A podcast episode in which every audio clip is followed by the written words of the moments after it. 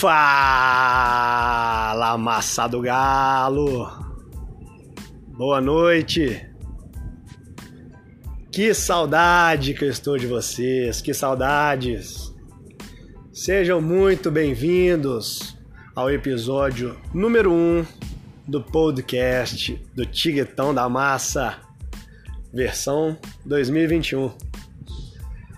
Então, massa, eu tô aqui na minha casa, né? Na verdade, não é no meu lar, vou dizer assim, na nossa casa. Eu tô aqui na Arena MRV, sentada no banco número 13, com o nome Rubens Menin escrito aqui. Eu tô sentado nele nesse momento. Estou olhando aqui na minha frente três gruas, quatro gruas, desculpa. Aqui, tô vendo o esqueleto aqui do nosso estádio uma coisa maravilhosa, uma coisa muito emocionante, tá certo? Né, tô bem sumido, tava um pouco desmotivado até de, de fazer aí o nosso podcast, mas para alegria de, de alguns aí, eu estou muito emocionado olhando para essa casa nossa aqui, uma coisa maravilhosa, né? Quem, né, quem puder, a maioria dos atleticanos aí já foi, não sei, mas é uma coisa fora do comum tá certo? Então eu quis compartilhar com vocês essa emoção, tá? Olhando aqui, eu tô vendo fundação, né? O pessoal fazendo fundação ali, uma obra maravilhosa, né? Tô levantando aqui da cadeira para chegar mais perto. Uma obra organizada, extremamente delimitada ali. Enfim, estou muito orgulhoso de ser atleticano. Eu, mais uma vez, queria compartilhar com vocês Sentando aqui mais uma vez aqui na cadeira do nosso amigo Rubens Menin, né? Famoso Papai Menin. Queria aproveitar e compartilhar um momento, tá? um momento, um momento que eu passei num jogo do Atlético, né? Que foi aquela lendária defesa do nosso goleiro Vitor, né? O, o São Vitor, eterno São Vitor que foi quando né, a gente estava na Arena Independência e eu estava na, na, arquibancada ali na, na área do Galo na Veia Black, portão 2 da entrada da Rua Ismênia, tá?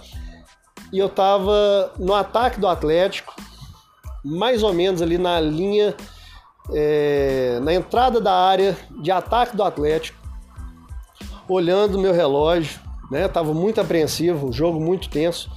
O Galo no ataque. E eu olhei no relógio 45 do segundo tempo. Falei, agora nós estamos no ataque. Vamos ter os acréscimos aí e vamos classificar. Um jogo muito, muito difícil. O Atlético não fez uma boa partida, né? Jogou ali para a conta do chá, né? Tava um a um o jogo. Um a um era nosso e se a gente tomasse um golzinho ali no final, estaríamos eliminados. Né? Aí um bate-rebate ali, a bola sobrou, deram um chutão da zaga do Tijuana, né? E teve um silêncio no estádio. Eu vi uma, houve uma falta, eu vi lá do outro lado do campo, teve uma falta e eu um silêncio absurdo, né? Eu, do outro lado do campo, achei que tinha sido falta. Falei, beleza, 46 minutos, sei lá, 47, falta. Só que o silêncio estava absurdo. E um amigo meu, que inclusive veio na arena comigo, né? Prestigiar esse momento junto comigo, também a primeira vez, né? Do Arley, né? Meu grande amigo aqui. No, no estádio ele estava do meu lado e ele estava olhando pro, pro nada. E eu tinha um, um, um chapéuzinho do Mário, que é da minha prima Carol, e, e ele dava sorte ali no Libertadores. Foi um jogo e comecei todos como amuleto da sorte, né? Aí eu olhei pro Arley e falei assim: Arley, o que, que aconteceu? Foi falta ou foi pênalti?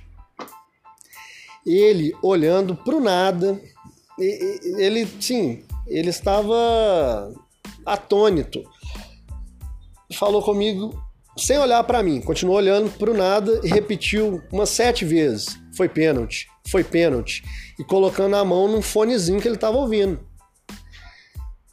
aquilo ali, eu sentei na cadeira e coloquei a mão na cabeça. Falei, meu Deus do céu, mais uma vez essa história vai se repetir? Né? Que, a, pô, a gente tem, né, fazendo um parênteses, o Galo, quantas vezes ele chegou perto, né? Quase, na hora H. Então, aí passou alguns segundos, né? Passaram-se alguns segundos. Eu coloquei a mão no meu amuleto, que era o chapéu do Mário, e falei, e levantei, e falei com muita veemência: Vitor! Desferi um palavrão. Você nunca pegou um pênalti com a camisa do Galo. A hora é agora. Eu tenho certeza que você vai pegar esse pênalti, Vitor. E fiquei com a mão no chapéu. Várias pessoas não olhavam, etc. O silêncio era tanto que parecia esses jogos agora que né, a gente assiste na TV, que a gente escuta cada detalhe. O apito soou, o Riaço foi para a bola, deu para ouvir o barulho, pum, do chute dele e depois, pum, da defesa do goleiro Vitor. E a explosão de alegria no estádio. Puta que pariu! É o melhor goleiro do Brasil. E o milagre aconteceu e depois o resto é história, tá certo? Depois, né, é, houve as outras partidas e nos sagramos campeões da Libertadores daquele ano. Então, pessoal, é, eu, eu, continuo olhando aqui para essa arena, né? Esse esboço aí, não vou falar de esboço, né?